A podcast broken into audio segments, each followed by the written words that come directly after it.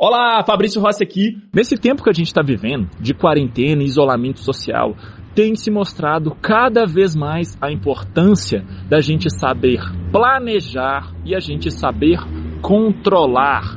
E olha que eu nem falei planejamento e controle de obras, não. Porque é planejar e controlar como um todo. Seja as nossas obras, sejam as nossas construtoras ou os nossos escritórios e até a nossa própria vida. Tem uma, uma frase legal assim que diz o seguinte: é, quando a maré baixa, que a gente descobre quem está nadando pelado. Isso vai acontecer, infelizmente, nesse momento que a gente está vivendo aí. Mas olha só, quando eu falo de planejamento, a maioria de engenheiros e arquitetos confunde planejamento de obras com cronograma tá?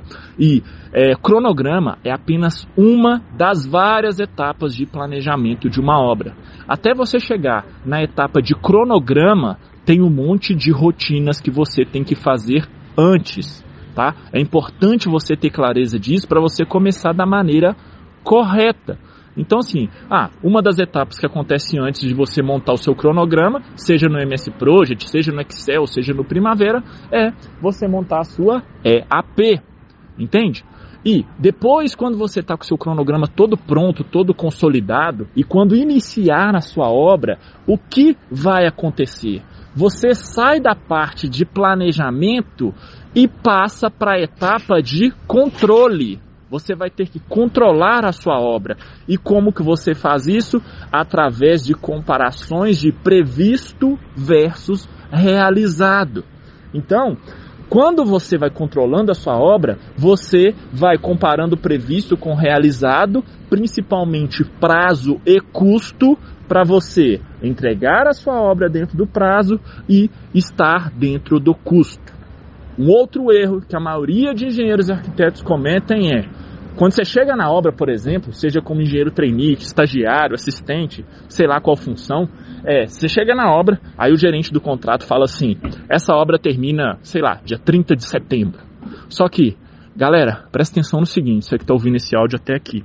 Quando você, quando você, para você entregar uma obra no prazo, você tem que pensar nas conquistas semanais, você tem que pensar no prazo de todas as etapas de obra.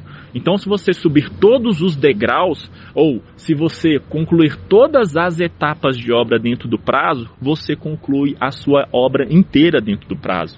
É assim que funciona. Então, você tem que saber sim a data de conclusão da sua obra, só que é o seguinte, cara, quando eu termino as fundações? Quando eu termino os blocos de coroamento? Quando que eu inicio e termino a minha superestrutura? Quando que eu inicio e termino a minha alvenaria? Quando que eu inicio e termino a instalação de esquadrias? Quando eu inicio e termino os meus acabamentos? E aí quando você fizer toda a sua obra cumprindo o prazo, é assim que você entrega a sua obra no prazo final. Então não adianta você mirar o prazo final da sua obra e esquecer o prazo etapa por etapa. Entendido? Então, esse é o áudio de hoje terça-feira eu espero ter contribuído com você. Qual que é o macete final? Tem um monte de gente que fala assim: posso fazer o meu cronograma no Excel?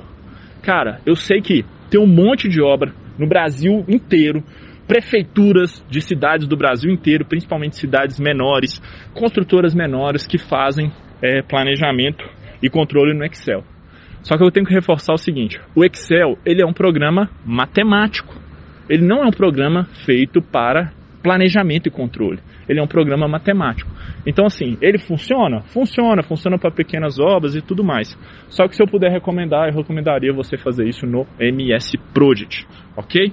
Um grande abraço, vamos ganhar a nossa terça-feira.